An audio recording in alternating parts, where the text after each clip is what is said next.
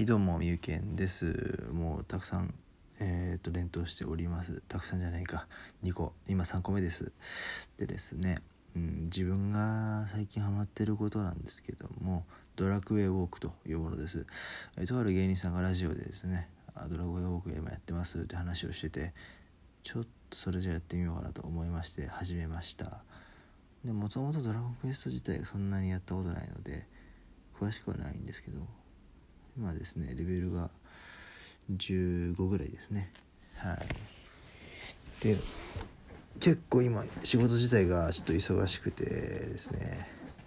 まあ朝9時に来て夜12時に帰るみたいなそんな生活をしているんですけどもはい。その「ドラゴンクエストウォーク」帰ってきてからやるんですね。ですると前とかは普通に3時4時ぐらいまでですね深夜徘徊子供だったらもう落とされちゃうような深夜徘徊をしております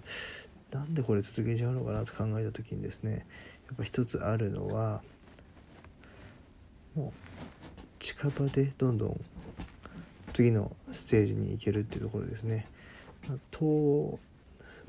その概要としてですねやってる方も多分、たくさんいらっしゃると思うんですけどもまずドラクエウォークっていうのはですね、まあ、物語を進めていくんですで物語を進めていく上で